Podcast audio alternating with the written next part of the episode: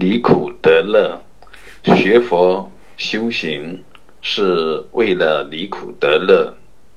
为了最终证得超越条件对待的涅槃之乐。围绕着这个主线所展开的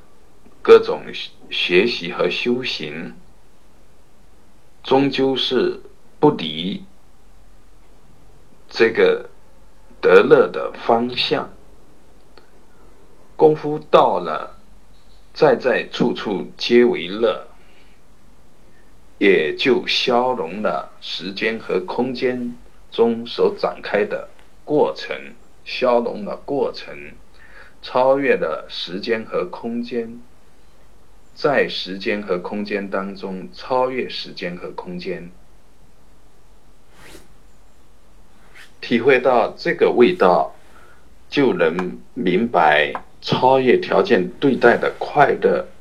是真正的大法喜。如果是不守着这个方向，在闻思修的过程当中，就会看不到曙光，而始终是在。苦当中徘徊，一时的苦，一时的艰辛，这是正常。但是如果自始至终，始终是在苦，始终是在艰辛，那么一定有问题。本来学佛修行是为了离苦得乐，怎么可以因为学佛和修行又增加了更大的苦呢？闻思修，听闻各种理论，思考各种话题，修行各种方法，在这个过程当中，经常有人忘了往前走，而徘徊在徜徉在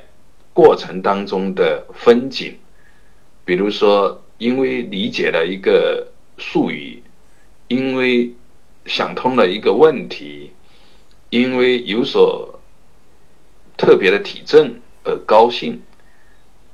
或者因此而产生更多的纠结，但这终究不是终极的乐。如果是徜徉在这些内容当中，终究是增加了更多的苦，而且这个苦还是神显得比较神圣的苦，所以一定要守住离苦得乐的方。